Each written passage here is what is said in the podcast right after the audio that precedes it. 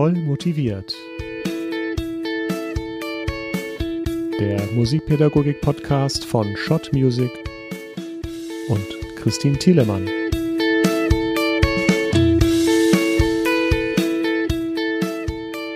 Hallo und herzlich willkommen zur Sommerfolge von Voll motiviert, eurem Musikpädagogik-Podcast. Die Sommerferien sind für uns Musikpädagoginnen und Musikpädagogen eine Zeit, in der wir oftmals besondere musikalische Projekte umsetzen, Projekte, die uns sehr am Herzen liegen und für die im Alltag nicht genug Raum ist. Die Sommerferien sind aber auch eine Zeit, in der wir uns neue Impulse holen, für uns persönlich, für unseren Unterricht, für unsere Schülerinnen und Schüler. Aber dann ist der Sommer auch eine Zeit, wo wir abschalten, uns erholen, auftanken und ganz wir selbst sein möchten. Die Sommerferien, die sind bei vielen von uns also eine Zeit, die nicht einfach verurlaubt wird, sondern eine ganz besondere Phase im Jahr, wo immer viel Außergewöhnliches läuft. Nun habe ich für die heutige Folge voll motiviert gleich drei Gäste eingeladen. Wir sind heute ein musikpädagogisches Quartett. Jedes Mal, wenn ich einen von ihnen unterm Jahr treffe, meistens in der digitalen, aber auch hin und wieder in der analogen Welt, dann sprühen diese Menschen nur so vor Ideen. Mich faszinieren ihre musikalischen Projekte und ihre Arbeit mit den Schülern. Von ihnen erfahre ich, wie man erfolgreiche Musikferien organisiert, wie man es schafft, dass die Schüler bei Wettbewerben und Probespielen abräumen, aber auch, wie man den Schülern mit kreativer Methodik einen sehr einfachen Zugang zur Instrumentaltechnik ermöglicht. Ich nehme nach jedem dieser Treffen so viele Impulse mit, die auch meinen Unterricht bereichern und daher bin ich jetzt sehr gespannt, was passiert, wenn diese Menschen hier nun zu einem Podcast-Talk zusammenkommen und wenn ich ihnen einmal eine völlig andere Frage stelle als sonst. Die Frage heute lautet, was läuft in deinen Sommerferien oder auch wie gehen Sommerferien für dich? Natürlich weiß ich aus der vielen Post, die uns im Vollmotiviert Podcast-Team erreicht, dass in euch, liebe Hörerinnen und Hörer da draußen, auch geniale Impulse zum Thema musikalische Sommerferien schlummern, dass ihr tolle Projekte umsetzt, die es wert sind, vorgestellt zu werden, um damit Kolleginnen und Kollegen zu inspirieren. Gerne dürft ihr also zum Beispiel auf der Üben und Musizieren Facebook-Seite unter diesem Post zum Podcast von euren Sommerferien berichten oder teilt doch diese Folge in eurem Social-Media-Profil und berichtet anderen Menschen davon, wie ihr die Herausforderung meistert, eine gute Balance zwischen musikalischen Projekten, die euch am Herzen liegen, und persönlicher Inspiration und Entspannung unter einen Hut zu bekommen. Jetzt aber zu unseren Gästen, die hier schon ganz gespannt warten. Aus der Nähe von Luzern kommt die Klavierpädagogin Mailin Rebecca Henseler. Aus Stuttgart zugeschaltet ist Sabrina von Lüdinghausen. Sie unterrichtet das Fach Harfe. Und aus dem wunderbaren Südtirol ist der Trompetenlehrer Anton Ludwig Wilhelm, genannt Ludi, bei uns. Hey, danke, dass ihr euch die Zeit nehmt. Danke auch. Danke für deine Einladung. Schön hier zu sein. Ja, hi. Schön euch zu sehen. So, ihr Lieben, abschalten oder arbeiten. Wie gehen Sommerferien für euch? Marlene, sag doch du mal ein paar Worte zu dir und deiner Tätigkeit, damit die voll motiviert Community dich kennenlernt, bevor du uns verrätst, wie dein Sommer aussieht. Ja, vielen Dank, liebe Christine. Also ich bin ähm, Klavierpädagogin. Ich unterrichte Klavier ähm, für Kinder jeden Alters, bin ähm, darauf spezialisiert, ein, eine Lerntechnik weiterzugeben, auch an meine Klavierlehrer-Kolleginnen und Kollegen seit über 14 Jahren, nämlich das vernetzte Denken am Klavier. Das heißt, wie man ganzheitlich ähm, strukturiert und fantasievoll und im Einklang einfach mit den natürlichen Lernvorgängen, wie wir Menschen einfach am leichtesten lernen, wie wir am einfachsten wahrnehmen und auch Dinge umsetzen in den Körper, wie man das in einem System sozusagen ähm, weitergeben kann, an seine Schüler weitergeben kann, damit das Lernen am Klavier, das ja so hochkomplex ist und ja total ähm, herausfordernd ist auch, ja, zum Teil, wie man das wirklich mit der Kraft der Bilder und der Fantasie vereinfachen kann. Das ist so meine Tätigkeit kurz zusammengefasst. Und dazu habe ich ähm, eine achtbändige Klavierschulreihe geschrieben. Ich nenne es immer gerne Klavierlernleitfaden, weil er den Klavierlehrpersonen einfach sehr, sehr, sehr viel Freiheit und aber eben die Struktur geben soll, sowie so eine Wirbelsäule, an der sie sich orientieren können, wie sie einfach den, das Lernen bei den Schülern aufbauen können, damit eine Fähigkeit schön harmonisch auf der anderen aufbaut. Wow, äh, klingt spannend, klingt komplex, Mailin. Und Sommerferien? ja, die genieße ich, die genieße ich voll. Ja, in den Sommerferien, in diesen Sommerferien, also jede Sommerferien sind eigentlich da immer natürlich ein bisschen anders. Aber für diese Sommerferien habe ich ähm, mir ein Projekt vorgenommen, und zwar aus dieser achtbändigen eine neunbändige Klavierschulreihe jetzt ähm, zu machen. Und zwar ist es ein Band von Nächste Schritte am Klavier, heißt eine Reihe von mir. Und da ist bis jetzt noch ein Band, der seit drei, drei, ungefähr drei Jahren so unvollendet in der Schublade liegt, weil er bisher noch keine Aufmerksamkeit von mir bekommen hat.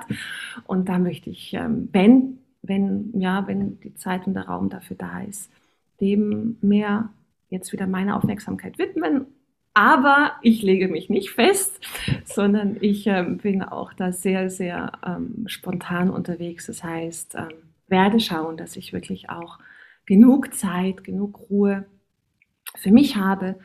Und ähm, hier in diesem wunderschönen Örtchen hier in der Schweiz habe ich auch wirklich die perfekte Umgebung, um einfach auch spontan hier am Computer zu sitzen, zu arbeiten und danach in den See zu hüpfen, wenn schönes Wetter ist und zu baden und dann noch Zeit mit meinem Sohn zu verbringen. Und so wird die Zeit sehr flexibel sein. Unter anderem natürlich, dass ich dann noch nach Deutschland fahre, ein paar Besuche mache und ähm, mir den Raum schaffe, damit ich danach wieder voll durchstarten kann. Ja, das klingt doch echt nach sehr durchdachten Sommerferien schon so vorab. Hey, viel Spontan durchdacht. Spontan durchdacht. Flexibel. Klasse. Und Sabrina, wie sieht es bei dir aus? Premiere hier im Podcast, eine Harfenistin und Hafenlehrerin. Ich freue mich sehr. Was macht die Harfe in den Sommerferien? Erstmal bin ich ganz beeindruckt von meiner Kollegin. Das hört sich ja Bombe an. oh, danke. Fast die Sprache verschlagen. Ich kann dagegen anstinken. Ich heirate erstmal in Sommerferien. Das ist das erste Mal. Wow. Oh, wie schön. wie schön. So. Herzlichen Glückwunsch. Äh, danke. Also, ja, ich bin Hafenlehrerin für, für alle Altersgruppen. Ich bin relativ spät berufen. Also ich habe erst vor fünf Jahren angefangen. Vorher war ich eigentlich auf der ganzen Welt unterwegs. Ich war freiberuflich, bin ich auch jetzt noch, aber das Lehren ist jetzt einfach in den Vordergrund gerutscht. Eigentlich, eigentlich bin ich da tatsächlich zugekommen wie Jungfrau zum Kinde, ähm, weil es von heute auf morgen ähm, erforderlich war, dass ich 100 Prozent für meinen Sohn da sein durfte, musste und einfach nicht mehr rumtouren konnte. Ja, und dann wird die Welt auf einmal ganz klein und dann dachte ich, was kannst du sonst noch? So, und dann ähm, habe ich wirklich, um es mal anzusprechen, ist ja auch ein unschönes Thema, ähm, aber es ist ja nun mal so, die Musiklehrenden stehen ja nun mal am Ende der Fresskette in der Wahrnehmung von Musikern, muss man einfach mal so sagen, ja, oder zumindest bei den meisten. Und äh, am Anfang habe ich sehr damit gehadert und habe mich auch ein Stück weit geschämt.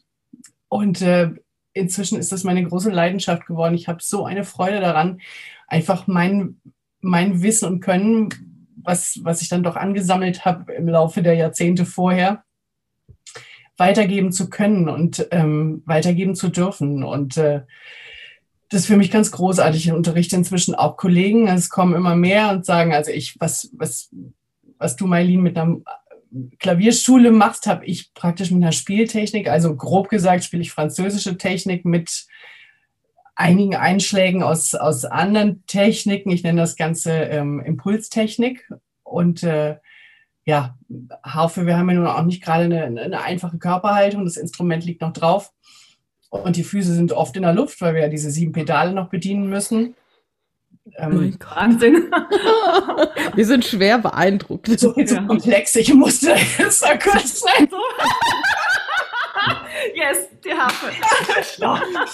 ähm, übrigens wollte ich, im, wollte ich früher als Kind immer auch Harfe spielen. Ich habe dir sogar schon vorgestellt, dass bei uns im Wohnzimmer eines Tages eine Harfe steht. Und ja, und?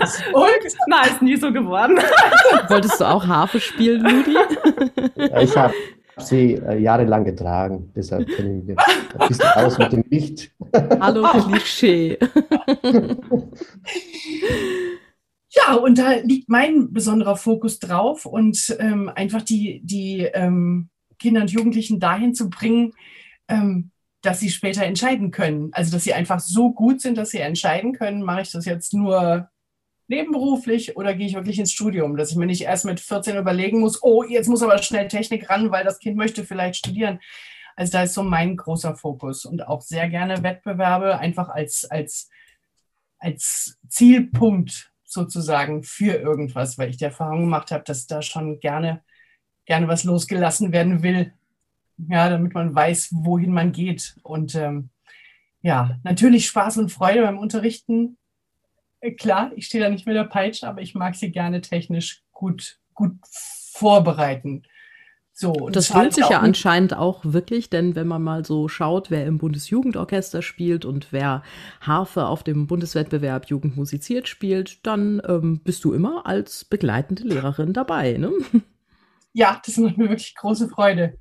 Also und jetzt nicht nur Jugend musiziert, ich habe eine Schülerin, die spielt mittlerweile auf internationalen Wettbewerben. Also es ist eine riesige Freude, das begleiten zu dürfen.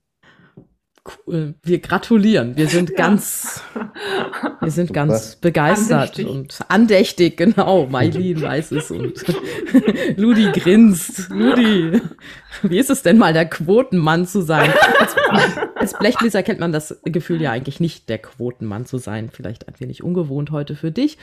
Du bist derjenige aus dieser Runde, den ich schon am häufigsten im Real Life getroffen habe. Magst du dich auch selber kurz vorstellen und dann erzählen, was dein Sommer so bringen wird?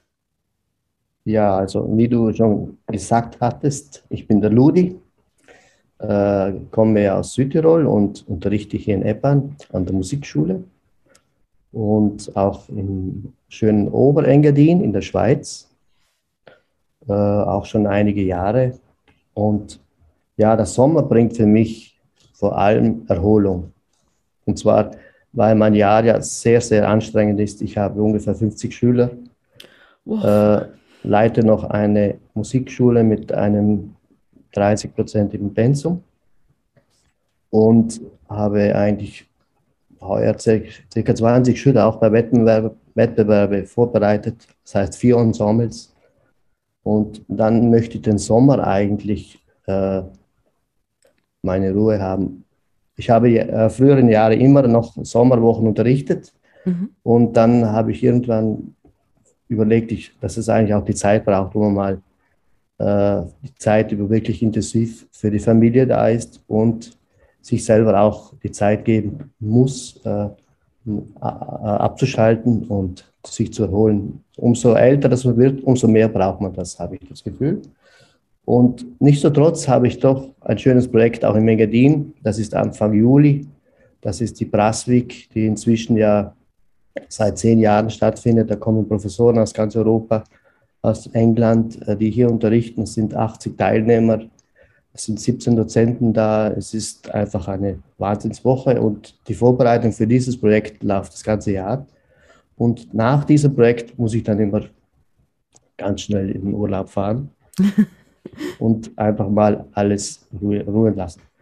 Ich habe natürlich auch andere Sachen noch im Sommer. Ich spiele äh, noch Konzerte mit Boz Brass und das sind ungefähr 10 bis 15 vom Juni bis August. Also es ist nicht so ganz ohne. Man muss dann auch das Zeugs wieder üben und äh, ins Gedächtnis holen, weil wir alles auswendig spielen. Und ja, das ist so ein bisschen mein Sommerplan. Was meine Schüler und Schülerinnen machen, das ist was anderes. Die dürfen natürlich im Sommer auch üben und auch zu Kurse fahren und so weiter. Da gibt es ja jede Menge Möglichkeiten, wo ich sie dann auch hinschicke und wo die auch gerne hinfahren. Musikferien oder Musikfreizeiten für Kinder und Jugendliche finde ich auch ein ganz, ganz wertvolles Stichwort. Mal zu dem, was du alles gesagt hast. Auch, auch zum Stichwort Abschalten. Das ist ja, sollte ja auch nicht zu kurz kommen. Aber diese Musikferien, ist ja erstmal für uns auch eine schöne Inspiration, solche Musikferien mit anderen Musikern zusammen durchzuführen oder auch zu organisieren und neue Impulse zum Thema Unterricht zu erhalten, neue Stücke kennenzulernen und ja auch nicht zuletzt auch was dazu zu verdienen. Ne? Sabrina, du hattest es ja gesagt, wir stehen ganz am unteren Ende der Fresskette, manchmal sollte man meinen. Ne? Und ja, für die Kinder und Jugendlichen ist es natürlich genial, weil sie sich in den Ferien mit Musik beschäftigen, mit anderen jungen Menschen zusammen sind neue Freundschaften schließen, auch Ideen bekommen und dazulernen. Oft auch eine ganz, ganz riesengroße Motivation, dadurch entsteht, die sie gleich zu Beginn des Schuljahres mit in den Unterricht bringen. Die haben dann oft so viele Impulse im Gepäck, neue Noten und Wünsche, was sie spielen möchten. Und vielleicht kann man sagen, ihr Horizont ist so offen. Das finde ich wirklich genial und deswegen mhm. schaue ich auch immer nach Musikwochen für meine Schülerinnen und Schüler. Und du hast ja auch einen ganz besonderen Schüler in diesem Jahr dabei. Ich habe kürzlich gespendet für einen jungen Ukrainer, gell? Ja, und zwar, ich bin da zufällig äh, drauf gekommen, das hat der Stefan Dünzer. Ah ja, klar. äh, der hat das Video gepostet und dann habe ich gesagt, Stefan, äh, das wäre eigentlich einer, wo ich, den würde ich gerne zu Braswig einladen. Mhm. Und er hat dann Kontakt hergestellt und der kommt jetzt nach St. Martin. So cool. Und er freut sich sehr. Und er kriegt ein Vollstipendium dort. Und seine Mutter wird ihn begleiten. Mhm. Und er ist 14 Jahre alt und äh, wir freuen uns. Das ist ein kleiner Beitrag, den man im Moment auch gerne macht. Und ich glaube, das ist wichtig, solche Sachen. Absolut. Vielen Dank auch. Ach, selbstredend. Also Mailin und Sabrina, seid ihr auch irgendwie so in Musikferien unterwegs oder schickt ihr eure Schüler zu Sommerkursen? Auf jeden Fall. Also nicht nur zu Sommerkursen. Ich gucke auch immer unter mehr, dass ich ähm, entweder Kollegen zu mir hole oder ähm, meine Schüler wohin schicke. Also aktuell geht, geht die Kleine, wo ich gesagt habe, die spielt auch internationale Wettbewerbe, die geht zu meiner alten Professorin nach, nach Paris ab und zu und sitzt dann da immer als Elfjährige mit 25-jährigen Studenten und äh, macht die nass. Das finde ich total toll. Die kommt immer wieder und alle Türen sind offen und das, ich finde das so super wichtig. Und für die, die nicht so unterwegs sind, da gibt es hier Gott sei Dank ganz in der Nähe, ich wohne in Stuttgart und ähm, in Bad Rappenau, ist ein bisschen nördlich, ist eine Kollegin, die bietet immer in Sommerferien ähm, jeweils eine Woche für altersmäßig ein bisschen unterteilt Hafenfreizeiten an. Das ist sagenhaft. Die kommen mit so viel Freude zurück und ähm, haben auch so viel Buntes dann erlebt, was du im Unterricht natürlich überhaupt nicht abdecken kannst. Ja, und mhm. auch Harfe, wir sind ja immer alleine wenn ich sowas wie Brass Week höre, werde ich ganz nervös, mhm. weil ich das so toll finde. Ja, ich, ich, ich, auch. Ich auch, ja. wie Klavier spielen. Trompete spielen ist ganz leicht. Ja. ja. Kann man dann Kammermusik machen. Ich bemühe mich auch, ein Hauptensemble auf die Beine zu stellen, aber gleichwohl, also ich glaube einfach dieses Gemeinschaftsgefühl, was, was ihr da, äh, was da im Bereich des Möglichen ist, das ist schon schwer dran zu kommen mhm. mit, mit diesen Einzelinstrumenten. Und ich freue mich da immer wahnsinnig, wenn da was geht woanders. Ja. Ja, mit Klavier ist es ja gar nicht so einfach, glaube ich, so. Ja, da hast du recht, Ludwig, das ist wirklich so. Also deswegen bin ich auch so, wie Sabrina sagt, wenn, wenn ich jetzt Schüler habe, die im Ensemble spielen, zusammen. Also ich habe jetzt aktuell ein, ein Geschwisterpaar, das mir wahnsinnig viel Freude macht. Ah, die habe ich gesehen auf Social Media bei dir. Geige und Klavier, ne? Ja, genau, genau, Christine. Das ist der Amel und seine Schwester Nuri und ähm, sie ist, glaube ich, zwei oder drei Jahre älter, spielt sehr, sehr gut Geige, hat auch ähm, hier jetzt beim Wettbewerb, beim letzten, auch mit ihrem Ensemble den ersten Platz gemacht und, ähm, und er ist, ja, ist jetzt elf, ja, er ist schon zwölf geworden, ja. Aber die beiden spielen zusammen und er hat sie auch bei dem Wettbewerb begleitet am Klavier. Das heißt, sie hat Chardas gespielt von Monty mm. und alle, alle ihre Solostücke hat er am Klavier begleitet und das fand ich einfach auch schon toll. Er wurde natürlich dann nicht bewertet, aber hat auch dann eine Solo-Bewertung gespielt. Das ist super und die kommen jede Woche zum gemeinsamen Proben, haben auch jetzt zwei Privatkonzerte spielen können in den letzten paar Monaten. Mm. Was auch ganz toll ist, die werden gesponsert, genau. Und, und dann habe ich noch andere Schüler, die ich einfach vierhändig spielen lasse. Ja? Ganz viele vierhändige.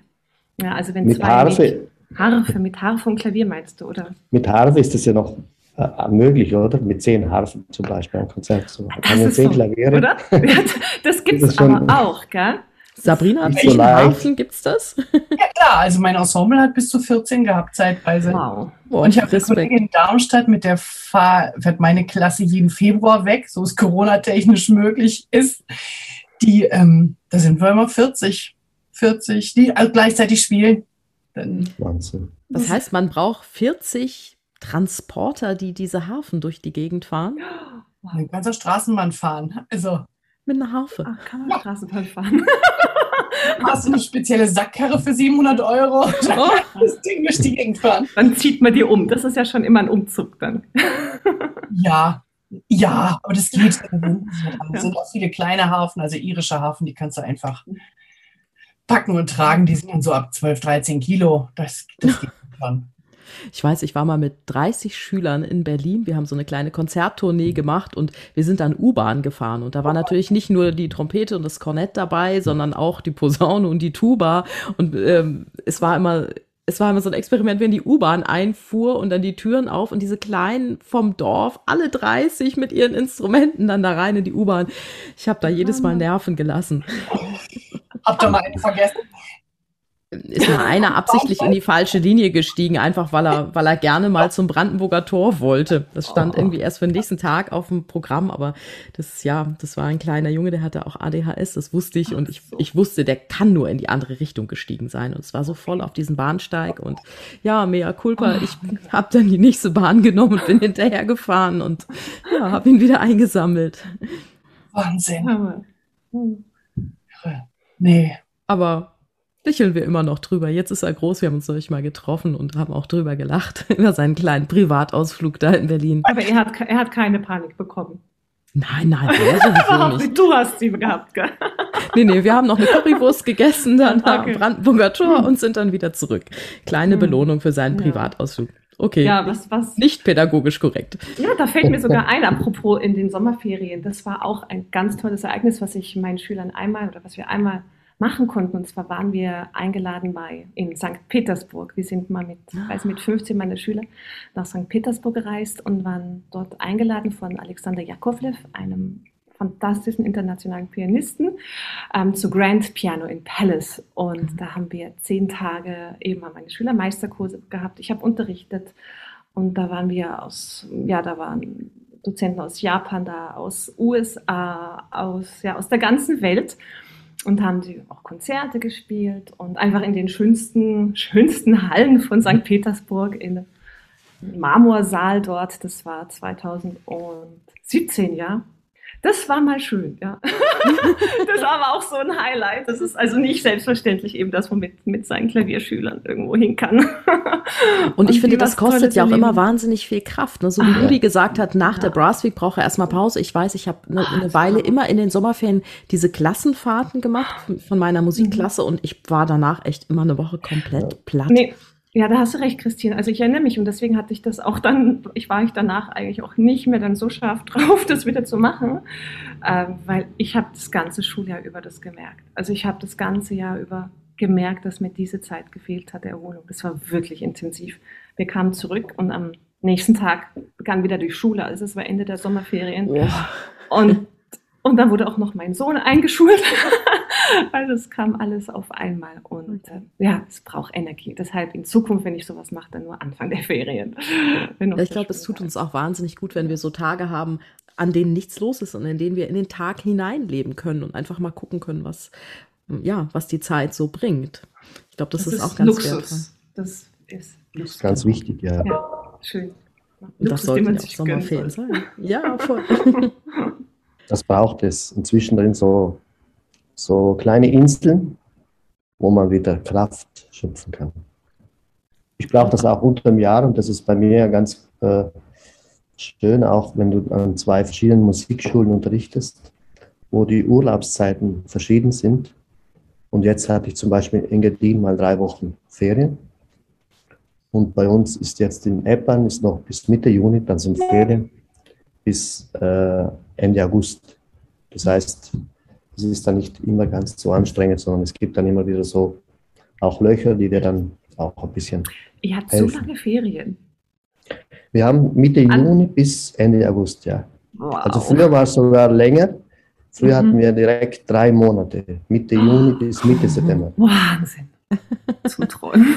ja, es wird ja. für die Schüler, glaube ich, nicht ganz so ideal, weil sie da natürlich. Ja, frag mal für die Eltern. Oh ja. Ja, ja, klar, aber auch Drei für das Instrument oder für das Instrument üben, erlernen ist mhm. es nicht mhm. ganz so ganz so gut, glaube ich. Ja, das sind sechs, sechs Wochen schon. Wenn ich mir vorstelle, ich müsste drei Monate meine Kinder betreuen daheim, oh, Ja. Musikferien, wo seid ihr? Wo können Sie hin? Wo können Sie hin? Wo können Sie was Ja, erleben? genau, das ist, das ist schon schwierig, ja. Nee, mir tut's wahnsinnig gut, wenn ich, wenn ich so Tage habe, an denen nichts los ist und wo ich einfach so hineinleben kann in den Sommerferien. Das Problem ist meist nur, dass aus diesem Nichtstun dann sofort kreative Ideen entstehen. Und jetzt in den letzten Sommern habe ich mir deshalb immer ganz bewusst auch Zeit fürs Nichtstun genommen. Ich hatte so eine kleine Ferienwohnung direkt am Ostseestrand, Balkon Richtung Wasser, ein absolut magischer Ort. Und ich habe mir dann immer ganz bewusst den Wecker auf 4 Uhr gestellt, mich auf den Balkon gesetzt und den Sonnenaufgang genossen und dieses Erwachen der Natur, das Zwitschern der Vögel. Das ist einfach eine Umgebung, die, finde ich, wahnsinnig gut tut. Und in dieser kleinen Ferienwohnung am Meer habe ich das jetzt auch schon zweimal geschafft, ein, ein Üben und Musizieren Spezial zu schreiben. Und da sind aber auch dann andere Texte entstanden, die ich dann später im Jahr, im Herbst und im Winter einfach ja, die haben dann noch ein wunderschönes Finish gekriegt und ich weiß, dass, dass die Kollegen und Kolleginnen sehr inspiriert haben. Also sowas, für, für sowas nehme ich mir dann auch Zeit in den Ferien und Wunderschön. ja, ich dann, finde, kommt, dann kommt die Energie rüber. Dann lässt du die gleich reinfließen. ja, es ist dann auch so schön, wenn du was nimmst, was du in den Sommerferien angefangen hast und das dann beispielsweise im, im Herbst oder im Winter nochmal vornimmst, dann erinnerst du dich so an diese zauberhafte Zeit und das, ja, das tut einfach dann auch gut, ne? Also ich kenne das Buch, äh, wie heißt das noch?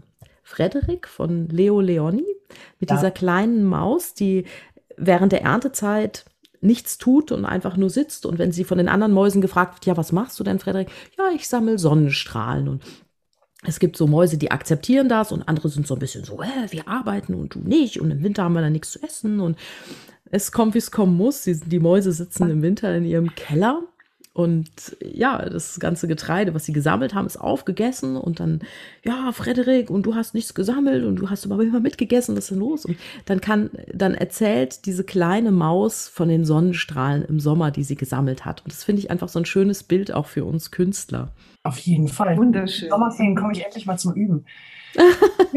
also, apropos Sonnenstrahlen sammeln, das kann mir gerade, also davon zehre ich quasi das ganze Jahr. Also der Rest muss dann irgendwie so im Alltag laufen. Also, wenn du sagst 50 Schüler, ja, ich hatte jetzt eine Zeit lang tatsächlich 56. Und das ist, das ist einfach, man kriegt einen Vogel, oder? Also, Ja, da muss man wirklich aufpassen, dass man sich nicht verliert.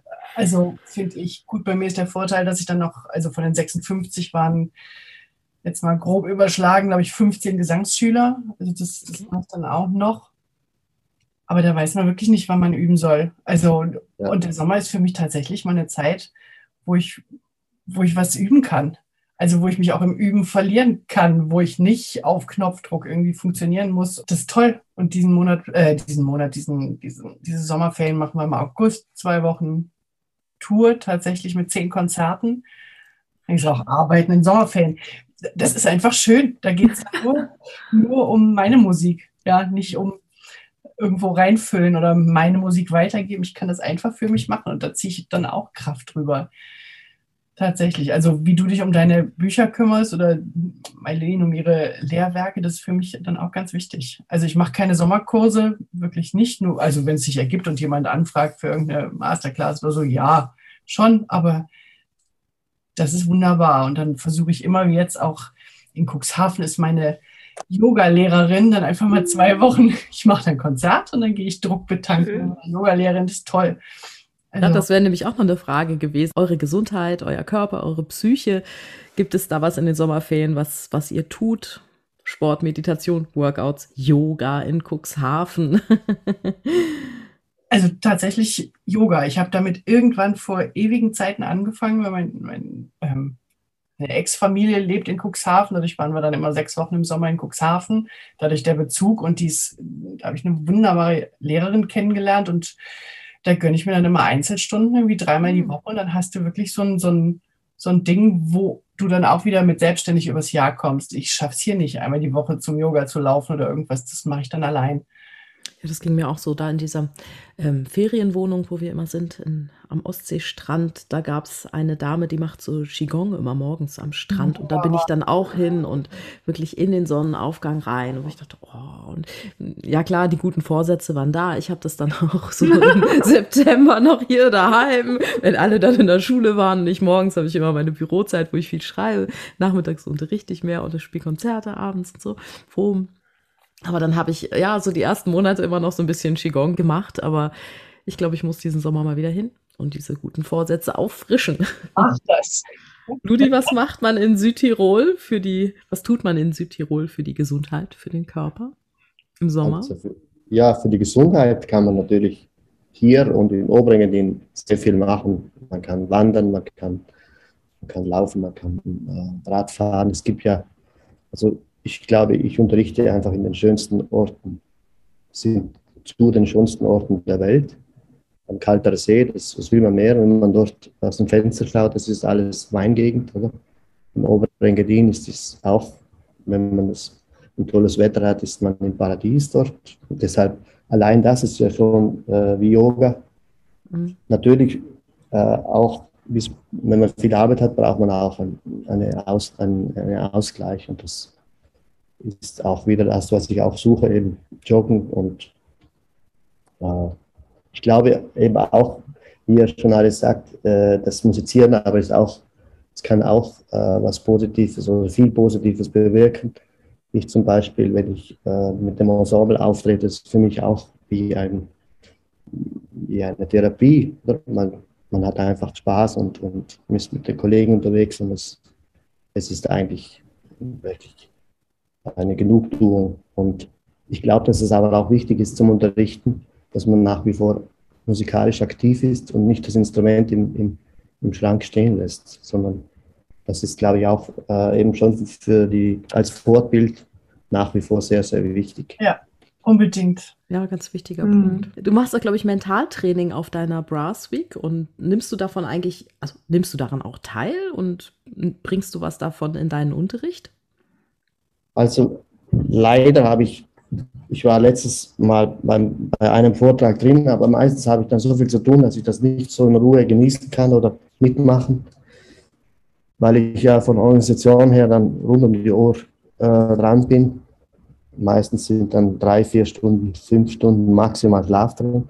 Oh. Äh, oh. Und ich bin ja auch dort am, als Lehrer noch dabei, deshalb. Äh, aber ich bin nach wie vor äh, überzeugt, dass es ganz wichtig ist, auch im, im Instrumentalunterricht oder überhaupt in der musikalischen Ausbildung, äh, dass man sich mit dieser Materie beschäftigt. Eben, es gibt aber nicht so viel, oder? Das ist nämlich der Punkt, das ist das, was ich gerade sagen wollte. Es gibt ganz wenig Mentaltraining für Kinder und Jugendliche, so was, was du jetzt wirklich als Praxismaterial im Unterricht verwenden kannst. Ja, und ich bin jetzt auch mit, selbst zusammensuchen. Genau, mit dem, äh, dem Herrn Ritsch aus Innsbruck, der heuer auch dabei ist. Der wird äh, auch ein bisschen was Neues präsentieren, auch zusammen eben mit, dass man das auch in der Praxis auch vorstellen kann. Also mentales Training direkt beim Spielen. Wir werden dann auch verschiedene äh, so Vorträge vorbereiten, wo, wo man das dann auch erarbeitet, wo man das live erlebt, um dann mit dem Künstler direkt praktisch versucht zu arbeiten. Das heißt, eigentlich irgendwie so, als wenn man ein Theaterstück erarbeitet, so stelle ich mir das vor. Und das ist beim Theater ja auch, äh, Musik und Theater hat vieles ähnlich. Und ich glaube, dass man eigentlich beim Theaterspielen sich in eine Rolle reingibt. Und äh, ich glaube eben, das Nervenkostüm, das kann man dadurch etwas manipulieren, vor allem wenn äh, junge Künstler sich in diesem, äh, mit diesem Problem um, rumschlagen müssen, dass man da ein, ein Gefäß findet, was äh, vielleicht dort sehr hilfreich sein könnte.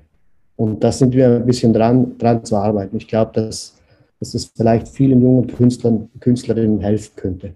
Super.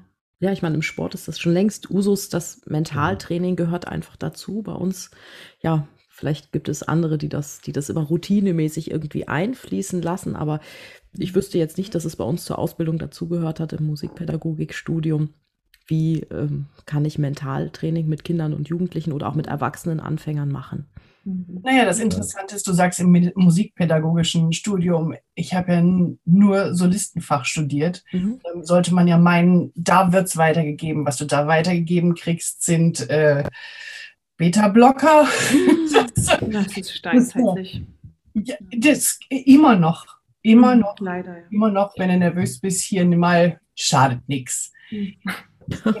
So viele Musiker beim Funk, bei sonst wo, die spielen mhm. keine Probe ohne Beta-Blocker und Krass. das muss sein. Und ähm, ich habe tatsächlich viel von, von, von meiner Gesangssache jetzt rübergezogen in den, also ich habe eine fantastische Lehrerin, jetzt auch nochmal eine Fortbildung gemacht.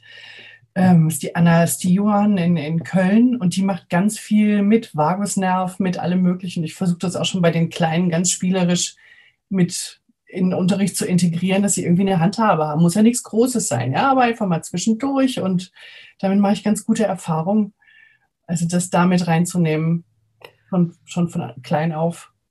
Was ich dazu sagen wollte, also diese, das Mentaltraining oder ich nenne es auch einfach Geist im, im, im Körper verankerter Geist, also Achtsamkeit, das gehört bei mir auch zum täglichen Unterrichten dazu. Und das ist auch mir ganz wichtig, dass ich das in meinen Klavierlehrerfortbildungen den Lehrern weitergebe, wie sie, den Klavierlehrern, wie sie von Anfang an eben mit den Schülern ein, ähm, das so aufbauen und im Unterrichten so eine auch Atmosphäre schaffen, mh, damit das Tor zum Unterbewusstsein offen ist. Weil wenn man weiß, wie Lernen funktioniert, dann weiß man auch, dass wenn, man, wenn das Gehirn in einem bestimmten Frequenzbereich ist, wenn es zu, als zu schnell geht, zu nervös ist, unter Stress oder unter Druck steht, dass da in Wirklichkeit neurologisch gesehen überhaupt gar keine neuen Nervenverbindungen geschaffen werden können. Und das mhm. ist ja genau das, was wir beim Lernen brauchen.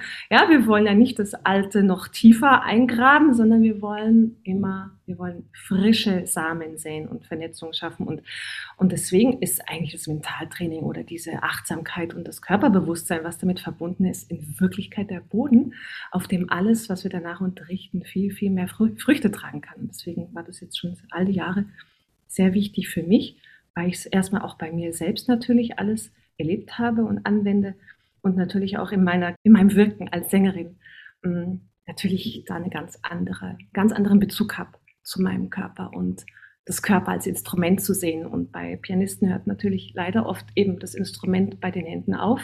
Also Klavier ja, dann vielleicht noch Hände und der Rest ist irgendwo hm, übrig oder sie wissen nicht groß was damit anzufangen. Aber inwieweit der gesamte Körper, also auch physikalisch gesehen und physiologisch gesehen, ähm, dem Klang dienen kann und als Potenzialfaktor benutzt werden kann, um, um einfach diese Art von Mühelosigkeit auch spielerisch, pianistisch zu erreichen, die natürlich dann auch den Klang öffnet.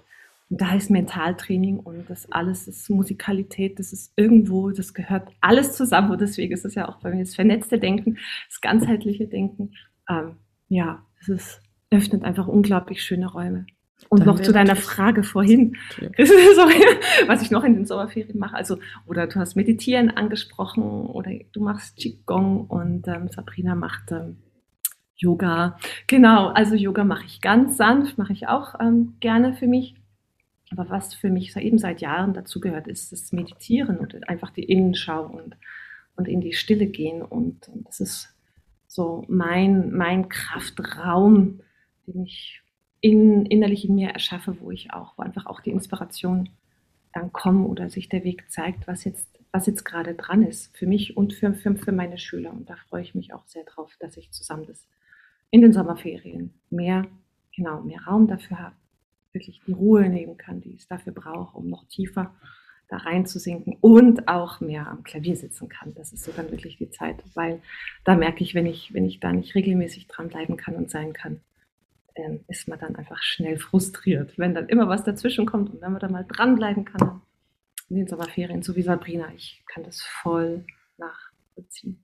Mentaltraining, da haben wir Blechbläser ja einfach einen Vorteil. Ne? Da liegt der Fokus ja schon mal auf der entspannten Einatmung und mhm. ja, dadurch kannst du ja schon mal sehr viel Übung machen, die ja an, die ja praktisch auch aus dem Thema Mentaltraining kommen, die, die zum Körperbewusstsein führen auch. Und das finde ich immer ganz wertvoll, das auch so im normalen Unterricht zu machen. Aber ich frage mich immer, wie machst du das, wenn du jetzt kein Blasinstrument unterrichtest und jetzt nicht an der Haltung und an der Atmung und dadurch ja auch irgendwo am Klang und an der Technik arbeitest? Muss ich dazu sagen, dass mein Unterricht äh, so abläuft, dass die Hälfte Unterrichtszeit eigentlich nur in Basics hm. Stattfinden. Und das finde ich ganz wichtig, weil sich dadurch sehr viel entwickeln kann. Und ich, habe sehr, ich bin auch oft äh, an Unterrichten, wo ich als äh, Unterrichtsbeobachter teilnehme. Und da merke ich immer wieder, dass sehr viele Lehrer, vor allem in unserem Bereich, da wird, äh, kommt ein Schüler und der macht dann eine Einspielübung, eine oder zwei, maximal drei bis fünf Minuten und dann mhm. geht's los. Mhm. Und das finde ich sehr schade, weil die Zeit, in der sich was entwickelt, braucht es. Äh, und die Basics, die muss, muss man jedes Mal machen. Und es muss dann der Schüler auch irgendwann bewusst sein, dass es zu Hause genauso laufen mhm. sollte. Und deshalb ist es für mich ganz wichtig. Dieser, dieser Ablauf, den mache ich eigentlich immer. Und ich glaube, das ist ein kleines Geheimnis, den ich vielleicht auch anderen äh, weitergeben möchte, also vor allem jetzt in unserem Bereich. Und dass ich da wirklich sehr viel entwickeln kann. Und auch von wirklich ganz von den Anfängen, wie geht es los? Äh, natürlich ist es dann dementsprechend vom Niveau anders oder von, von der Leistungsstufe. Aber ich bleibe eigentlich immer so auf dem Prinzip, dass ich die Hälfte der Lektionen nur an der Basic arbeiten.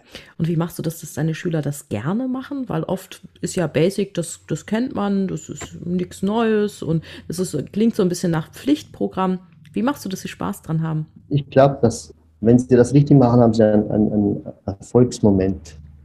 Und ein Erfolgsmoment ist immer was Schönes. Absolut. Und äh, dann machen sie das auch gerne. Wenn es den nicht gibt, dann machen sie es natürlich sicher auch zu Hause nicht. Und, aber ich habe eigentlich ganz gute Erfahrungen gemacht damit. Ja, ich auch. Ich habe, äh, Sie können so, so ein Aufwärmen und so ein Technikprogramm von vielleicht so 20, 30 Minuten können meine auswendig. Und das ist so einfach und, und so, so, das bringt so viel, dass sie dafür gar keine Noten brauchen und das bringt aber auch so viel Wohlfühlen jetzt beim Spielgefühl, dass sie das einfach gerne machen.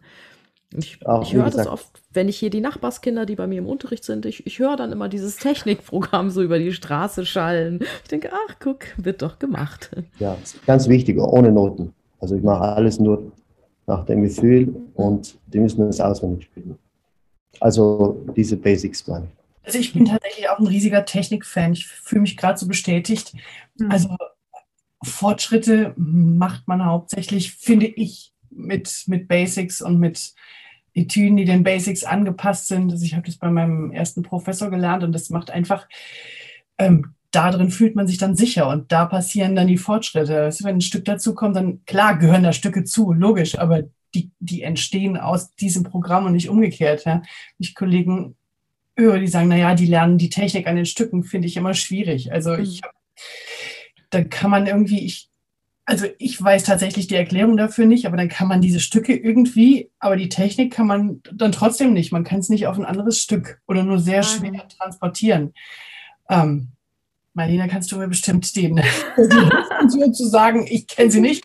Ich, äh, mhm, ja. Weißt du, dass es so ist und das, ähm, das finde ich dann ganz schade. Ist ganz logisch, ist ganz, also total ähm, richtig, finde ich, wie du das sagst. Ähm, und auch der, der Prozess, der da dabei stattfindet, ist einfach der, wenn, wenn ich an, an Stücken übe, dann ist einfach so viel Denken mit dabei. Ja, da muss ich sehr viel denken, da muss ich auf sehr viel achten. Da ist sozusagen das ganze Paket, der ganze Rucksack. Dann schleppe ich immer sagen, den ganzen Rucksack mit. Ja. ich möchte musikalisch spielen mit Ausdruck, ich möchte auch noch gestalten.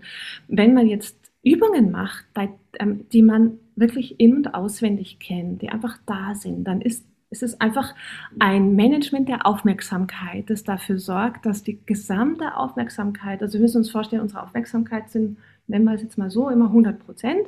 Also wir haben ein bestimmtes Maß an Fokus, an Aufmerksamkeit und wir wissen ja, da wo die Aufmerksamkeit hinfließt, da ähm, wächst was oder da geht die Energie hin, wie manche sagen. Ja? Und, und wenn das so vertraut geworden ist, dass ich meine Aufmerksamkeit, also wenn ich mich um die Töne nicht kümmern muss und ich weiß, was, was ich spiele, wenn auch der Körper die Abläufe immer auf die gleiche Art und Weise macht, ja, dann kann die gesamte Aufmerksamkeit in meinem Körper wandern. Dann kann ich mich um Dinge kümmern, dann kann ich achtsam sein und sagen, okay, wie fühlt jetzt sich mein Körper an? Ähm, was passiert jetzt da? Ich kann also viel, viel mehr in die Beobachterrolle eingehen und ich nenne das immer so, ich habe immer das Bild vom Regisseur und vom Regieassistent, der ähm, die, ja, das Drehbuch liest und dann den Schauspielern sagt, was sie zu tun haben. Und ich gebe meinen Schülern auch immer dieses Bild mit, sodass sie lernen für sich, wenn sie Stücke erarbeiten oder wenn sie im Prozess sind des Lernens, dass es ein echter Prozess ist, den sie mit sich selbst wo sie sich selbst an der Hand nehmen und in jede dieser verschiedenen Rollen hineinschlüpfen können. Also das Drehbuch, das ist dann vorgegeben, ja, das ist dann die Etüde oder das ist dann das Stück. Aber dann gibt es die Regieassistenten, zum Beispiel sage ich, das sind die Augen. Ja, die Augen, die brauchen auch eigenes Training. Ja, die müssen, weil die müssen, die sind ja die Vermittler ja, zwischen dem Notentext und, und, und meinem Körper und meinen Fingern, dass sie wissen, was zu tun ist. Wenn die sozusagen oder wenn, wie, wie leuchten, wenn die nicht das beleuchten, was jetzt was, jetzt, was ich jetzt wissen muss, was jetzt mein Gehirn braucht, um das zu verarbeiten, dann, dann spielt nur irgendwie der Automatismus und ich mache Fehler und ich bin mir einfach nicht bewusst. Und die Schauspieler, wenn die Schauspieler zum Beispiel eigene Sachen machen, ohne dass jetzt der Regisseur, was sag ich mal, unser Großhirn ist, ja unser Verstand, der bei dem alles zusammenkommt, der das alles koordiniert, ja, dann kommt auch, ist es auch unbewusst. Das sind dann die Finger, sozusagen die Schauspieler, sind die ausführenden ausführen dann halt Körperteile bei Bläser wahrscheinlich der Mund und der gesamte Körper. Aber bei, beim Klavier lässt sich das wunderschön erklären. Ja, ich habe hier zehn Schauspieler und die müssen miteinander harmonisch hier ihr Stück vortragen. Und, und das hilft ihnen, dass sie einfach diese Sache, die sie gerade tun, von ganz vielen verschiedenen unterschiedlichen Perspektiven und einer Innenschau aus heraus betrachten und dann auch so eine technische Übung dann auch dann wissen, ja, jetzt geht es hier darum, dass Nerven, neue Nervenstrukturen, Nervenbahnen aufgebaut werden und die Wiederholung immer desselben ist in Wirklichkeit dann dafür da, ähm, dass es sich verankert. Dass der dann sagt, so, das ist das ist wichtig. Und da äh, setze ich einen Automatismus ein. Ich bin schwerst beeindruckt, Mailin. oh, musst du nicht. ist ganz normal. genau. so ist es halt. Gibt es eigentlich auch Literatur, die es speziell für den Sommer in euer Bücherregal schafft? Ja. Wer fängt ganz an? vorausschauend meinem, äh, meinem Mann zu äh, Weihnachten ein ganz tolles Buch geschenkt, was worauf ich spekuliert habe, dass in Ostern war es, nicht Weihnachten. Ähm, weiß nicht, ob ihr das kennt, als die Musik in Deutschland spielte. Das ist super toll. Das ist so ein ganz dicker mhm. Wälzer. Und bei uns hat sich das ähm, etabliert, dass wir uns gegenseitig vorlesen. Also um ehrlich zu sein, er liest vor und ich durste den Hund oder so. Ist das schön? Ist das schön? wie, wie heißt das nochmal? Sabrina? Wie heißt das Buch nochmal? Kannst du es sehen? Ein bisschen, als die Musik in Deutschland spielte. Bruno Preis. Das haben wir auch. Ach, echt? Das haben wir auch. Das habe ich von meinem Mann gesehen. Das muss Ach. ich ihm wegnehmen. Ihr könnt euch ja auch mal vorlesen. Heirat ist dein persönlicher Vorleser. das ist tatsächlich toll. Also ich meine, man hat ja wenig Zeit füreinander und ähm, das, ähm, also das Musiker. Ist dein Mann auch Musiker? Ja, ja, der ist ähm, in, in Frankfurt Professor für, für ähm, Orchester- und Ensembleleitung und ähm, oh, das, das ist super. Also wir sind die ganze, wenn ich nicht in äh, Wangen oder sonst wo unterrichte bin, ist er in Frankfurt. Das ist, äh, wir, das wir rennen so schön aneinander vorbei. Und dann sich wenigstens irgendwie einen Anker zu schaffen, da sind die Sommerferien natürlich super. Ludi, wie sieht es bei dir aus? Liest du auch vor? Also ich lese sehr wenig. Das macht bei uns meine Frau. Liest sie dir auch vor? Die vor? Nein, nein, nein. Solche, solche dicke Bücher, äh, das eine nach dem anderen. Die liest wahrscheinlich schneller, als dass sie sprechen kann. So. Und alles in Englisch deshalb. Oh. Das ist für mich ein bisschen weit weg alles. Und ich, im Moment habe ich ein Buch, sowas ein politisches hier aus der Gegend, was mich interessiert. Aber sonst äh, muss ich ehrlich zugeben, dass ich nicht so viel lese. Ich lese äh, viel äh, im Netz so bestimmte Themen, was mich interessieren, oder beim Autofahren höre ich mir viel an, aber sonst höre ich lieber Musik. Und Ludi fährt ja wirklich viel Auto. ja. Und tanken immer in Österreich, oder? Im Jahr ungefähr sitze ich zwei Monate im Auto. Wow. Oh, what, da hast du Zeit, ja. Podcast-Tipps, Ludi? Ja, genau. Voll motiviert und was hörst du Thielemann. ja, ich höre mir viele YouTube-Sachen an. So. Ah, okay. Interessiert. Viele schöne Sachen, viel schöne Musik und Chormusik oder ja, alles Mögliche. Ab und zu poste ich ja was, was mir gefällt. Ja, stimmt, habe ich schon gesehen und auch geliked. also sagen wir mal, ich bringe es in einer Woche auf 700 Kilometer und äh, auch da ist Harry Potter immer ganz vorne dran. Kein Witz. Ich höre mal Harry Potter. Ja. Ich finde es auch toll, wenn man so Kinderbücher liest oder, oder auch, auch als Hörbuch hört, weil dann kannst du ja auch auf, auf die Welt der, der Schüler auch Bezug nehmen, viel besser, wenn du dann da, da irgendwie ein Beispiel hast und ja. das Stück illustrieren willst und dann sagst, hier und der Flugbesen oder ich meine, oder kennt ihr dieses heißt es Dry, das Buch, auch so, so ein Jugendbuch, hat, meine ich, auch irgendeinen Jugendliteraturpreis gewonnen mit so einem Tap-Out in Kalifornien. Das habe ich letzten Sommer gelesen und das war jetzt auch schon ein paar Mal, dass ich, dass ich darauf Bezug genommen habe im Unterricht. Was fand ich auch sehr, sehr spannend. Was ist Einfach das mich, Buch? Dry, trocken. Dry. Oh, frag mich nicht, D-R-Y. Frag mich nicht, wer das geschrieben ja. hat, aber ich habe es ah. gelesen und es war, war jetzt ein paar Mal, dass, dass gerade ältere Schüler kamen und, und irgendwie dann es kam das Thema auf. Lesen die? Nee, eigentlich nicht so. oder kennen die es von der Serie? Ja, aber das, dass, dass wir irgendwie, Serie oder so. Genau, dass wir irgendwie darauf kamen ah, und dass es dann mhm. ganz spannend war und sie das dann auch gekauft und gelesen haben. Schön.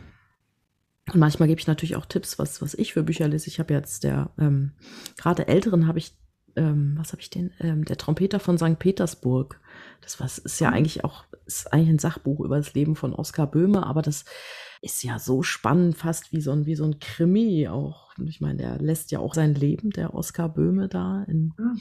ja, in, in der russischen Revolution. Und also es ist wirklich boah, ganz berührend. Und die Schüler, gerade so die Älteren, die spielen jetzt, die spielen unglaublich gerne Oskar Böhme, sowieso immer Trompeter.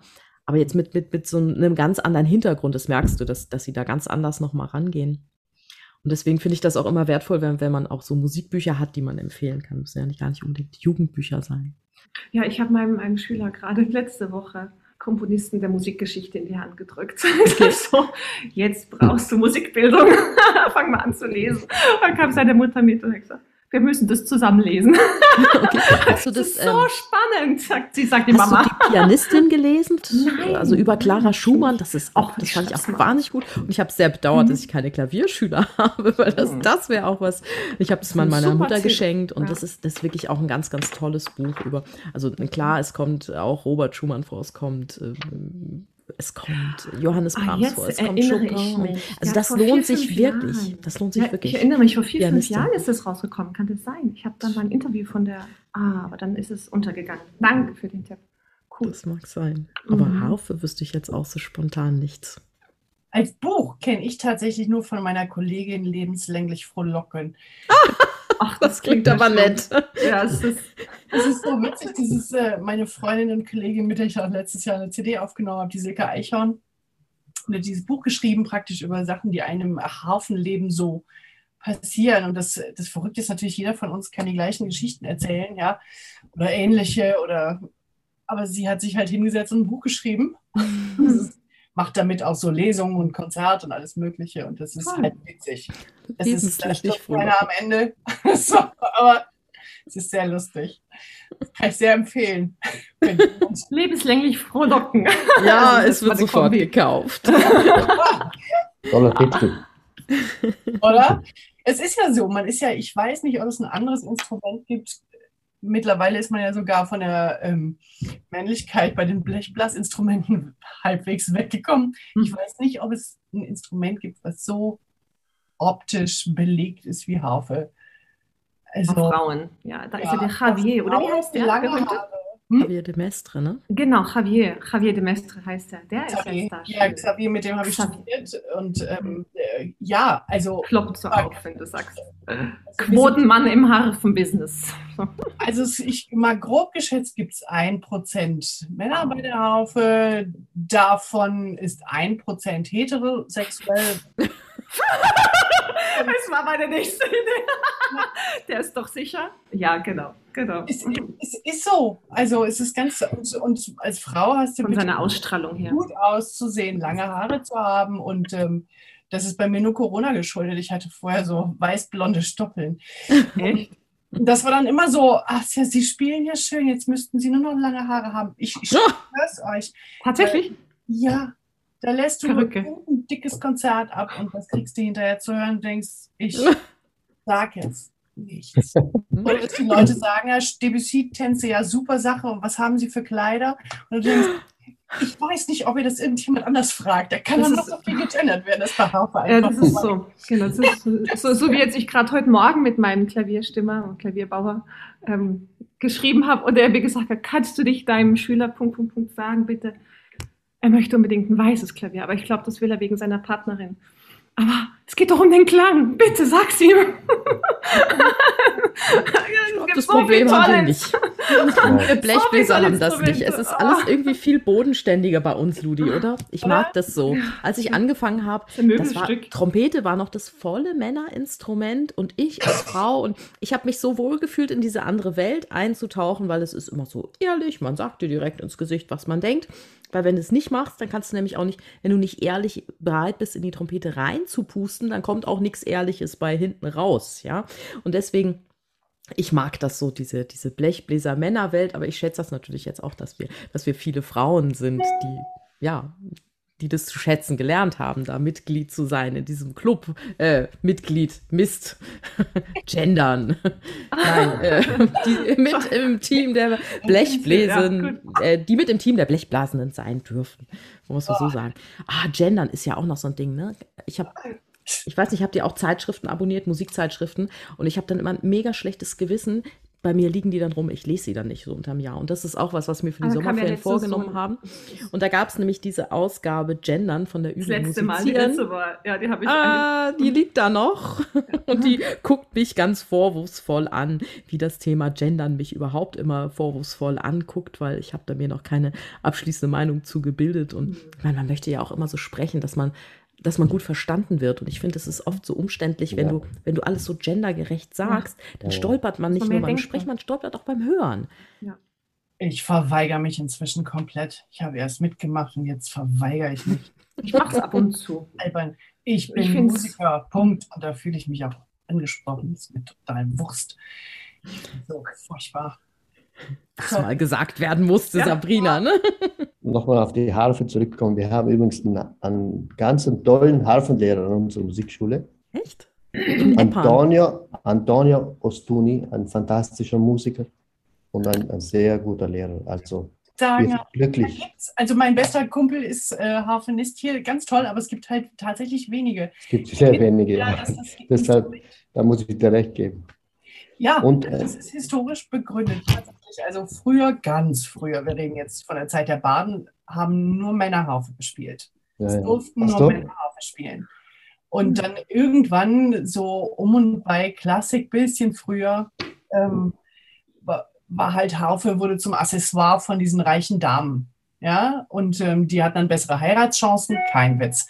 Und ähm, äh, ja, so, und da spielten nur noch Frauenharfe dafür. Mozart hat ja sein Harfenkonzert für, für den Düktigin und seine Tochter geschrieben. Ja, das musste dann gut aussehen. Und, und da ist es hängen geblieben. Da ist halt Harfe zu was Weiblichem geworden. Früher wurde, wurde Harfe auch auf, ähm, ich meine, wir kennen alle Trubadix, ne?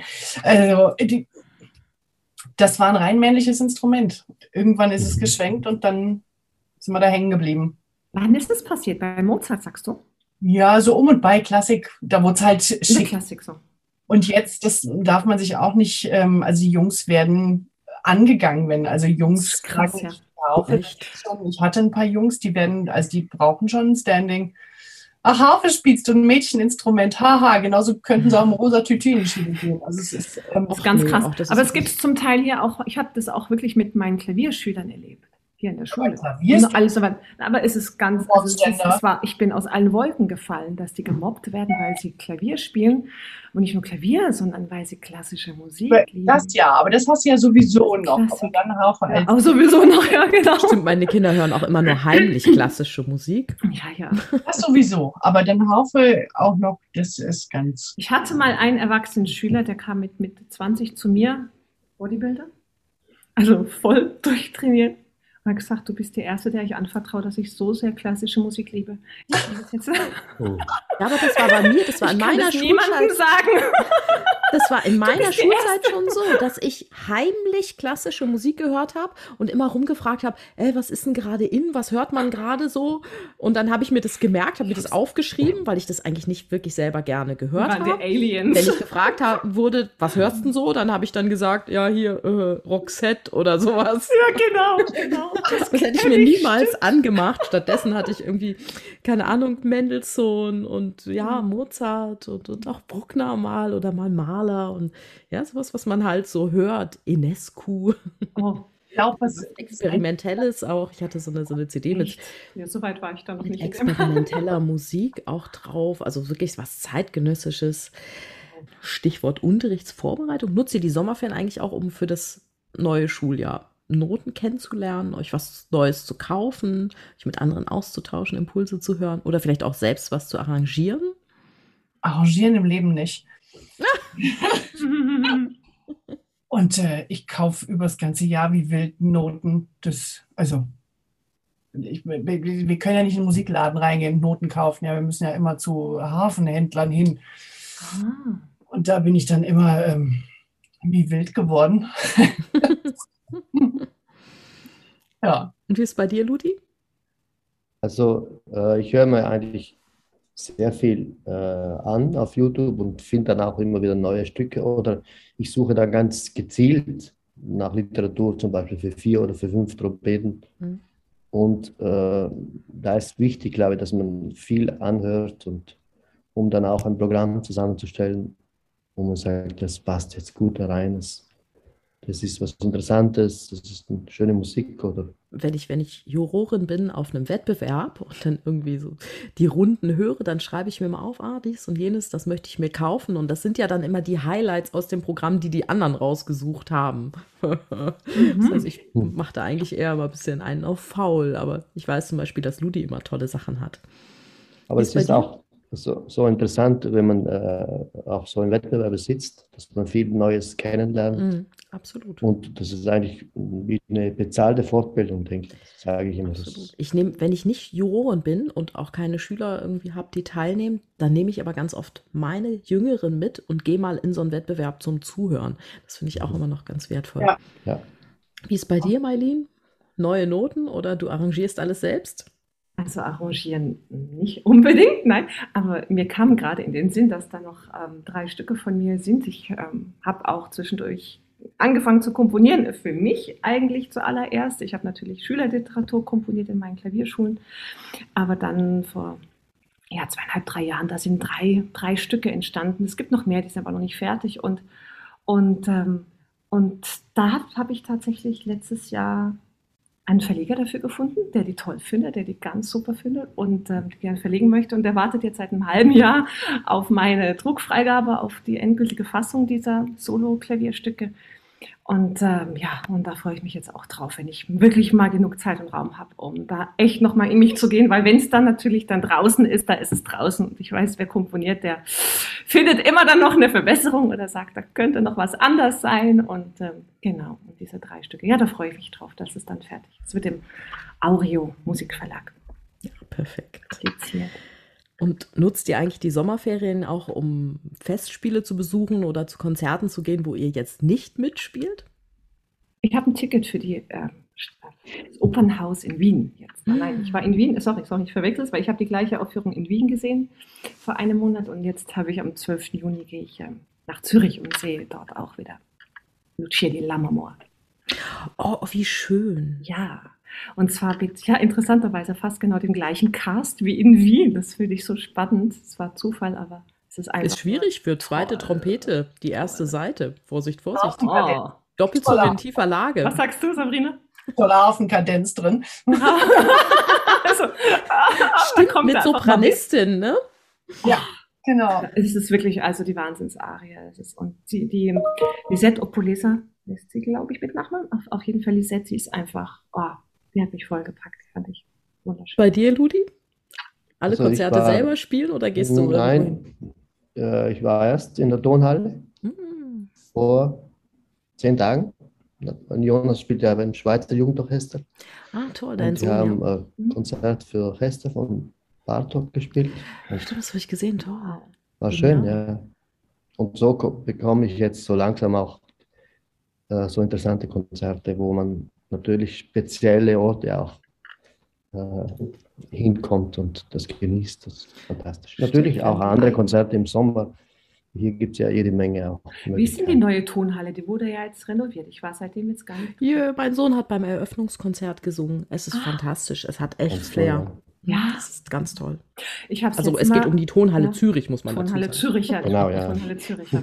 Ich war das letzte Mal da und habe Radulupu gehört. Weil ich überlegte gerade so in Sommerferien nicht spezielle Konzerte. Also wir haben uns das tatsächlich angewöhnt von, nee, nicht ange, also von Anfang an haben wir das gemacht, dass wir wirklich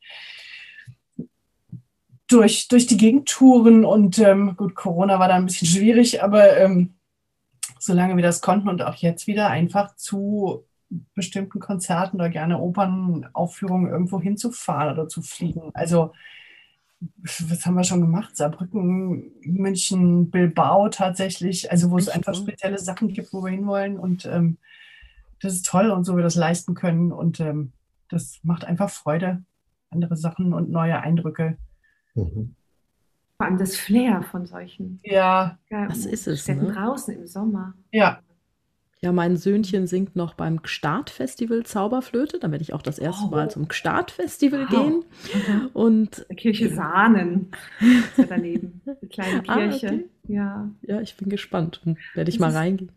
Und dann waren wir das, waren wir im letzten Jahr das erste Mal in Bayreuth. Oder ich war mit ihm in Bayreuth. Ich hatte mal vor, also wirklich, es ist ewig lange her, hatte ich mal einen zwölfjährigen Schüler mit nach Bayreuth genommen. Da hatte ich Karten für eine Generalprobe geschenkt bekommen. Und dieser Junge, der war komplett geflasht von der Musik, von der Atmosphäre und von dieser Aufführung. Und der erste Akt Tannhäuser war dann vorbei und das junge Jüngelchen strahlte über beide Ohren und sagte so, ah, Chrissy, jetzt bin ich Wagnerianer. Und ich war irgendwie, oh Gott, ja, und das wollte ich meinem Sohn ja auch ermöglichen, dort mal reinzuschauen. Aber das wäre auch komplett in Ordnung für mich gewesen, wenn er nach unserem fliegenden Holländer gesagt hätte, so, ja, danke, war nett, aber ta ta ta ta, diesen Winter war da, kam er an und meinte, ah, können wir eigentlich wieder dieses Jahr nach Bayreuth fahren? Und ich so ein bisschen schüchtern, so, ja, äh, so hm, Biergarten und Hotel. Nein, nein, nein, auf jeden Fall Opernbesuch. Okay. Und dann es jetzt Lohengrin für uns diesen Oh. Sommer, haben wir Karten gekriegt. Freue mich natürlich riesig drauf. Wer singt? Weißt du? Wer singt? Die Premium-Besetzung. Ja, Die. Premium-Besetzung. Also es dirigiert auf jeden Fall Christian Thielemann, was ich ja sehr charmant finde, denn ich habe früher an der Deutschen Oper auch, also an der Deutschen Oper Berlin auch unter Christian Thielemann häufiger mal Lohengrin spielen dürfen. Und das ist natürlich toll, wenn ich das jetzt meinem Kind zeigen kann, was mich da fasziniert. Und ja. Es spielen auch noch ehemalige Kollegen mit, die wir dann natürlich immer hinterher treffen, auch im Biergarten. Und das ist natürlich dann auch für das Kind nochmal ein ganz anderer Einblick. Ne? Ja, So. der Biergarten bleibt. Der Und- Biergarten, ja, Ja, und wenn ihr schon in genau- Bayreuth seid, dann könnt ihr natürlich, wenn er sich auch fürs Klavierspiel irgendwann interessiert, mal die Fabrik Ja. von Steingräber und Söhne anschauen. Ey, super da Tipp. war ich ja vor über zehn Jahren schon und bin da mit einem Schüler hingefahren, der sich dann Flügel ausgesucht hat. Und das ist natürlich klaviertechnisch und es ist einfach ein Traum. Ich hatte mal auch Okay. einen Stein, Steingräber, so eine Tradition. Da hat schon Franz Liszt drauf gespielt auf den Flügeln. Wow, toller Tipp. Oh, Und das Opernhaus, dieses kleine, das Theater drin. Das, Das ist ja markgräfliche Wahnsinn. Opernhaus. Ne? Markgräfliche Opernhaus, ja, das Das wurde ja sechs Jahre lang schön, ne? renoviert. Ah, das ist, ja, das ist der Hammer. Liebe Hörerinnen und Hörer, ich danke euch herzlich fürs Einschalten hier bei Vollmotiviert, eurem Musikpädagogik-Podcast. Mit dieser außergewöhnlich langen Folge, dem musikpädagogischen Quartett, mit Mailin Rebecca Henseler, Sabrina von Lüdinghausen, Anton Ludwig Wilhelm und mir, Christine Thielemann, zum Thema musikalische Sommerferien, wünschen wir vom Podcast-Team bei Shot Music euch einen erholsamen und glücklichen Sommer. Inspirierende Momente, viel freie Zeit für Entspannung, Muße oder eure Herzensprojekte, spannende Begegnungen und viel Schwung und natürlich frische Motivation fürs neue Schuljahr. Wir freuen uns, wenn euch voll motiviert der Musikpädagogik Podcast auch im neuen Schuljahr wieder begleiten darf. Wenn es euch gefällt, klickt auf Abonnieren, gebt uns einen Like und empfehlt uns weiter. Wir freuen uns drüber. Alles Liebe für euch und PS, Wissenswertes zu dieser Folge und unseren Gästen gibt es wie immer in den Show Notes zu dieser Sendung.